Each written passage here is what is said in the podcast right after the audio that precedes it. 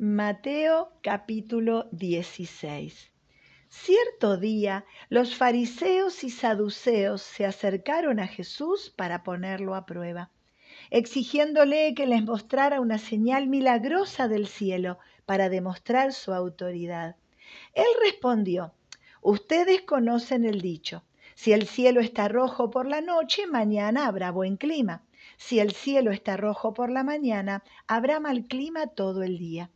Saben interpretar las señales del clima en los cielos, pero no saben interpretar las señales de los tiempos. Solo una generación malvada y adúltera reclamaría una señal milagrosa, pero la única señal que les daré es la del profeta Jonás. Luego Jesús los dejó y se fue.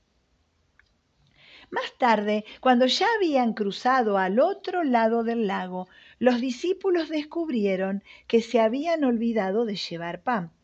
Atención, les advirtió Jesús, tengan cuidado con la levadura de los fariseos y con la de los saduceos. Al oír esto, comenzaron a discutir entre sí, pues no habían traído nada de pan. Jesús supo lo que hablaban, así que les dijo, tienen tan poca fe.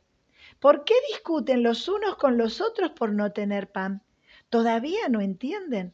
¿No recuerdan los cinco mil que alimenté con cinco panes y las canastas con sobras que recogieron?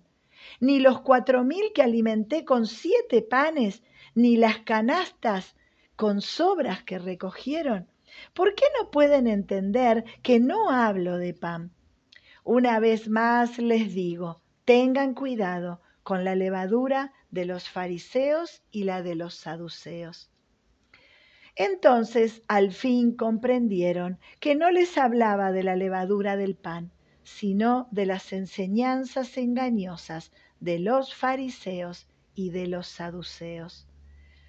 Cuando llegó Jesús a la región de Cesarea de Filipo, les preguntó a sus discípulos, ¿quién dice la gente que es el Hijo del Hombre? Bueno, contestaron, algunos dicen Juan el Bautista, otros dicen Elías y otros dicen Jeremías o algún otro profeta. Entonces les preguntó, ¿y ustedes quién dicen que soy yo? Simón Pedro contestó, tú eres el Mesías, el Hijo del Dios viviente. Jesús respondió, bendito eres, Simón, hijo de Juan porque mi Padre que está en el cielo te lo ha revelado.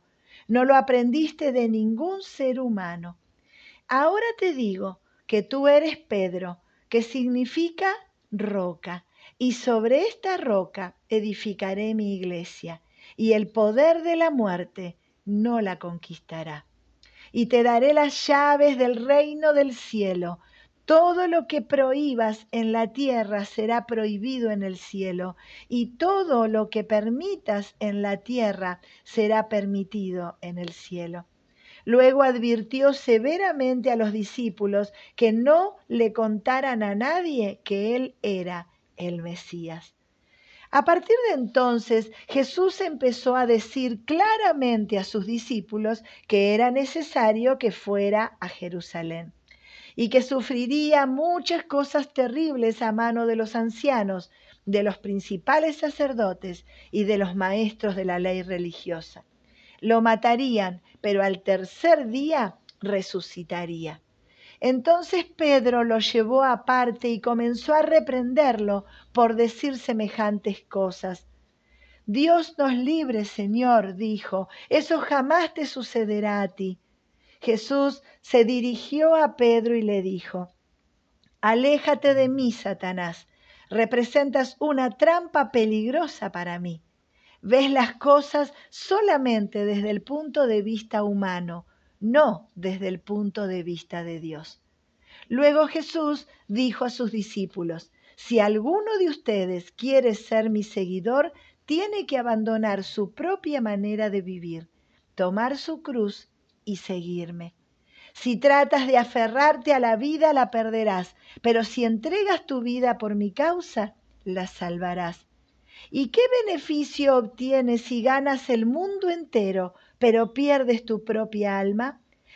¿hay algo que valga más que tu alma? Pues el Hijo del Hombre vendrá con sus ángeles en la gloria de su Padre y juzgará a cada persona de acuerdo con sus acciones.